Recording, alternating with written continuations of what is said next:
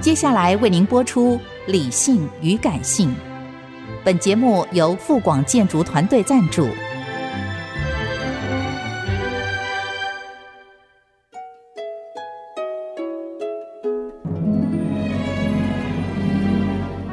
理性与感性不是天平的两端，而是一方向另一方渗透、影响，暂时取得上风的过程。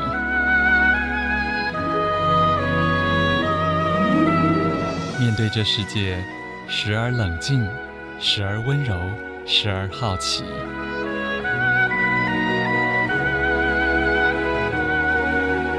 我是陈乐融，陪伴大家一起理性与感性。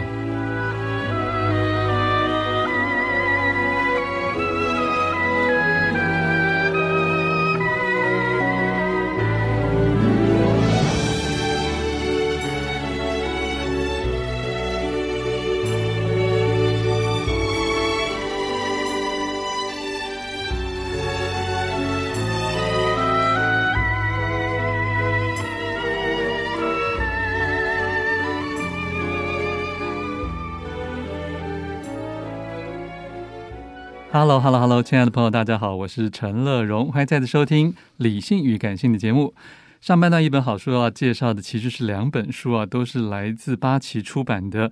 都是跟伊斯兰文化有关系的很重要的书。第一本是叫《穆罕默德：宣扬谦卑、宽容与和平的先知》。这两本书的介绍人都是我们的主编邱建志，建志你好，哎，乐荣哥好，各位听众朋友大家好。是先跟大家介绍《穆罕默德》这本书的作者。 《穆罕默德》这本书的作者是其实凯伦·阿姆斯壮。如果有接触一些宗教史或者宗教题目的读者朋友，可能有认识他，因为他在台湾出了非常非常多的书，对，前后可能有将近超过十本以上。嗯哼，而且他在泰台上面也有上千万、几百万点阅率的讲座。 OK，所以他算是全世界相当知名的一位宗教史大家，可以这样讲。他是爱尔兰裔的英国宗教学者，对对,对,可对，是最主要他还有另外一个学院派之前的身份，对,对对对对对对。然后他同时也是面向公众，可以跟大家宣讲一些跟宗教上面有关的。对，因为他曾经当过罗马天主教的修女，对，嗯、所以他的身份其实非常的多元，也非常复杂。嗯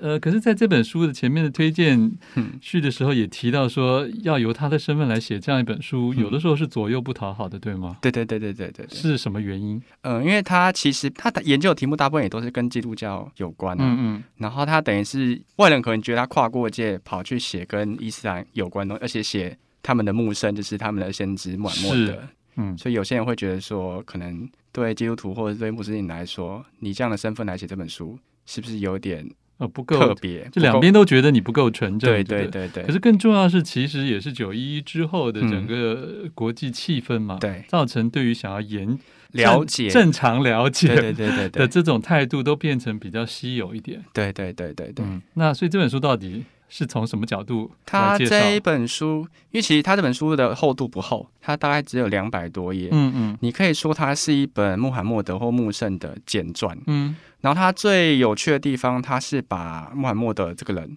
人格化，就是摆脱他可能过去对他认知的一些神话的印象啊，嗯，或是一些就是尽量把他有血有肉的地方嗯给写出来，例如写写他的家庭。写他的妻子，嗯，写他如何求道，然后他如何带领他的族人迁徙，嗯，就是尽量把他人的那部分给写出来，是这本书最特别的地方。是，呃，也就是说，比较是还原是一个历史上的人就对了，对对对而不是纯粹从这个一个他们的教徒眼中看到的。对、哦，那可是我想，对于绝大多数的听众来讲说，说、嗯、可能是呃还是相当陌生 的、啊嗯。那是不是可以还是请建志来说明一下，他大概是从什么年代开始？嗯嗯，然后他是一个什么样子？认为他求道悟道的经过呢？如果我说要举一个例子，说他这个人是有血有肉的话，其实有个点还蛮适合讲的，就是里面有提到他里面有一位最小的妻子叫阿加莎，因为因为他不止一位妻子，对他不止一位妻子，嗯、他其中有一位年纪最小的妻子阿加莎，嗯，然后他们曾经发生一件事件叫项链事件，嗯，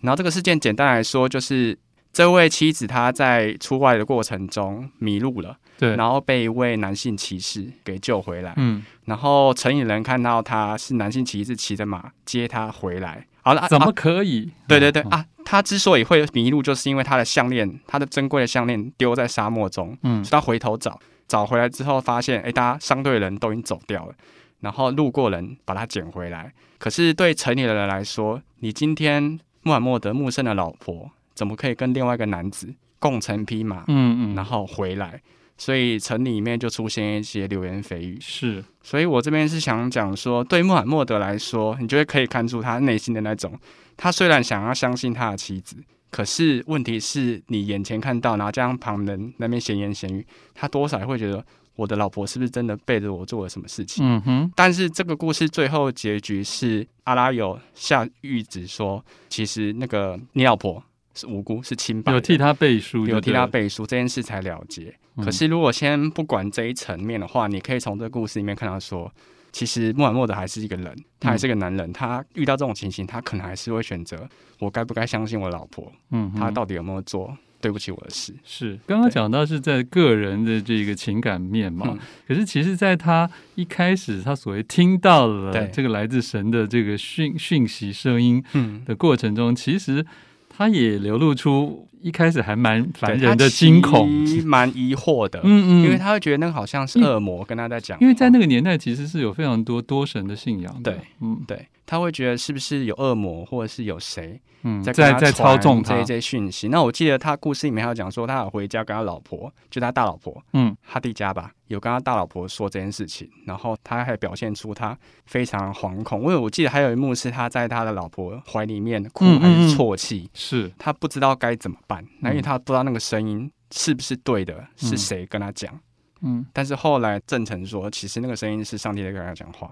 那是后来的事情。但是他刚开始还是非常的害怕，嗯，在这个书里面其实写了很多那个过程啊，对就是在那个时候，不管他所属的部族或者是他的阶级，嗯其实他阶级不是很高嘛，对，他阶级啊不是很高，所以在各种政治环境或嗯宗教环境底下，你突然宣称你是听到什什么神的声对音，或者是传递一个新的讯息，是非常困难的事情。，对。嗯，因为其实，在一方面，他的阶级不是而很高，且他也不会阅读，也不会书写，对，所以他所有都是用朗神讲给他听，然后他附送，哦，算是一种用朗诵的方法在对传对对对对，传对因播为。他其实不识字，嗯哼，对，所以这个整个的所谓形成宗教的过程，嗯你看完之后，你觉得是是怎么样？就是跟后世以为的，嗯不管是华人最早成为回教了，或嗯是伊斯兰教，嗯嗯跟现代人的这种一半恐惧一半嗯嗯排斥，嗯。你觉得有很大的差别吗？其实对我来说，我可以从这个人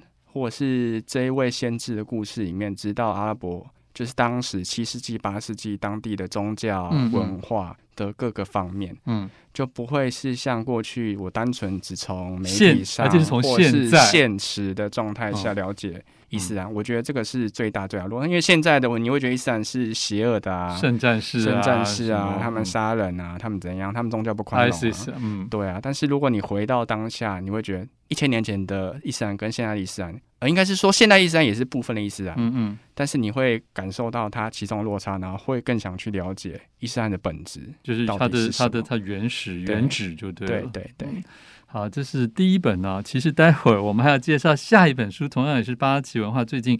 复刻重出的另外一本书。刚刚我们现在介绍的是穆罕默德，算是他们的这个呃先知使者教主的一个简传了、下一本书要介绍的是《古兰四海》。欢迎回来，陈乐荣理性与感性节目正在介绍的好书是八旗最近复刻出版的另外一本伊斯兰文化系列的书，叫《古兰四海》哦，也就是在讲《古兰经》这部他们的圣典啊。副标题就是用生活见证伊斯兰圣典的真谛。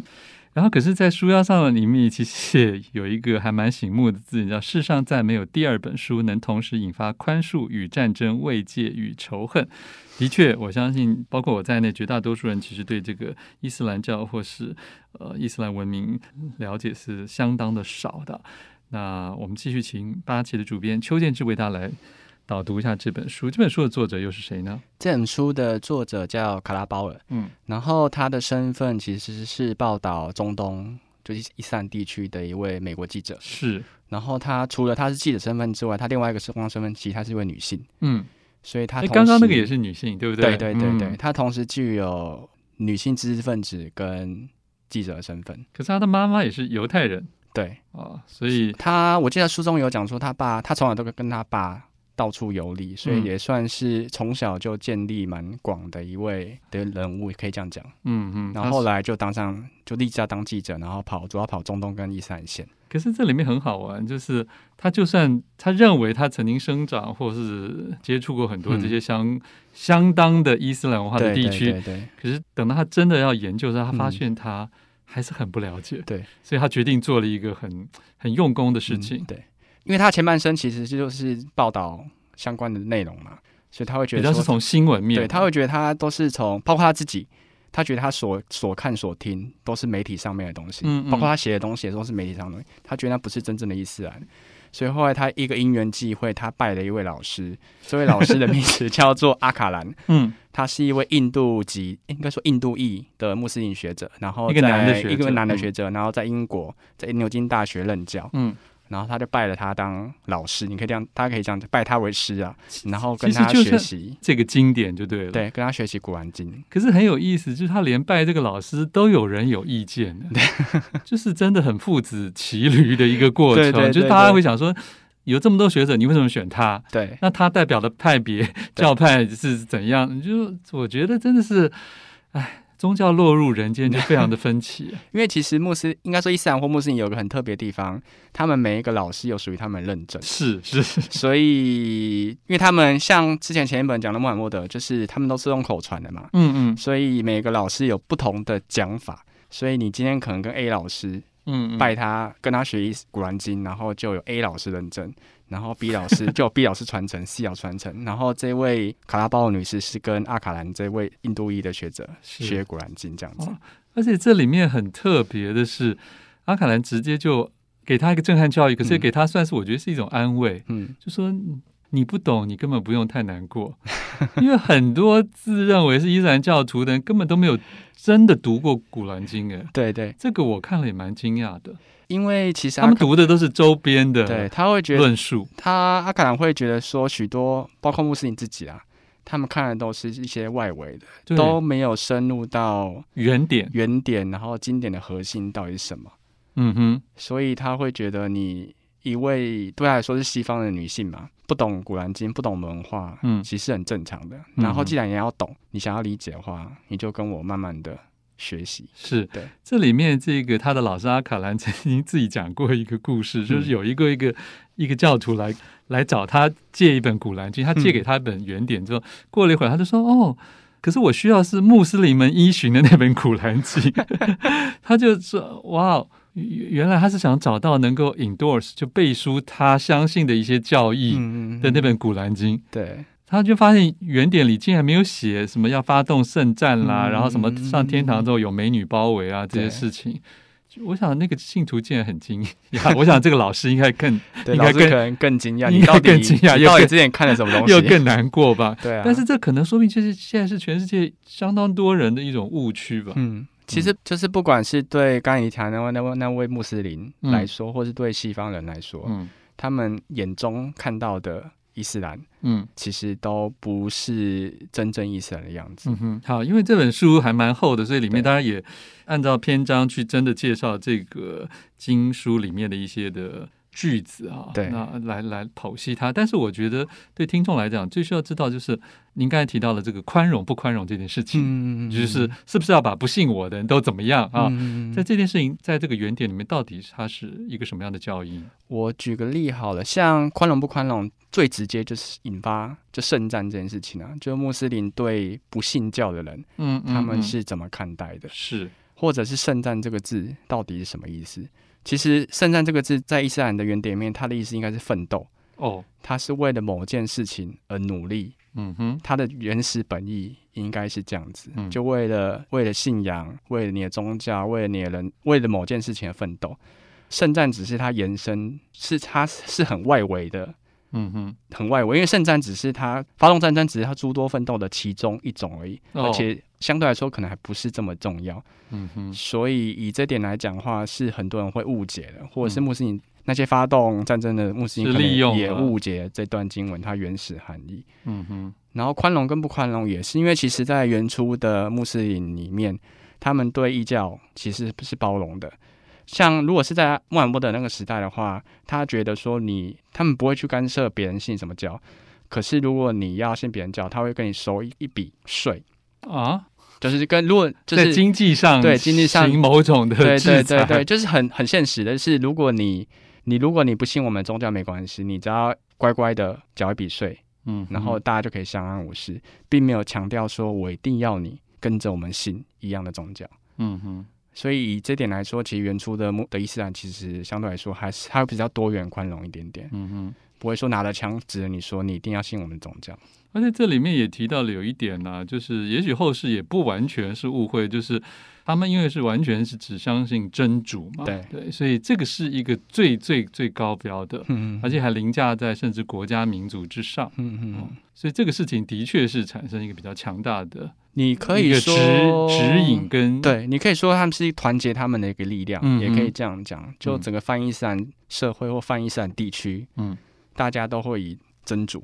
作为他们最高的指导原则，嗯这样子。可是事实上，在这个书中也提到说，穆罕默德强调他的讯息是给全部的经书子民啊，所以一开始嗯他还是蛮希望能够促进穆斯兰和犹太社群相亲相爱啊，对，甚至还要求，譬如说他挑选礼拜五做集体的礼拜日，嗯嗯嗯是为了跟犹太日的安息日步调一致而不相冲突。嗯所以就说这个中间还是有蛮多，你说是教义的部分跟嗯真正的落实到文化社会层次的时候，对，还是要有一些调试或者其实还是有适应调。你刚才讲那个有经书的子民啊，嗯其实对他来说，像穆犹太教或是基督教，嗯哼就是有读有读圣典的人，嗯大家都是就是平等的，是对平行的。嗯嗯所以他也会善待别的有读经书的人， ，OK，的不管你是不是异族，不管你是不是异族，或者是你跟我是不是信，因为虽然说他嗯们信不同宗教，但是他们都信唯一的真主，了解这点是是一样的。好，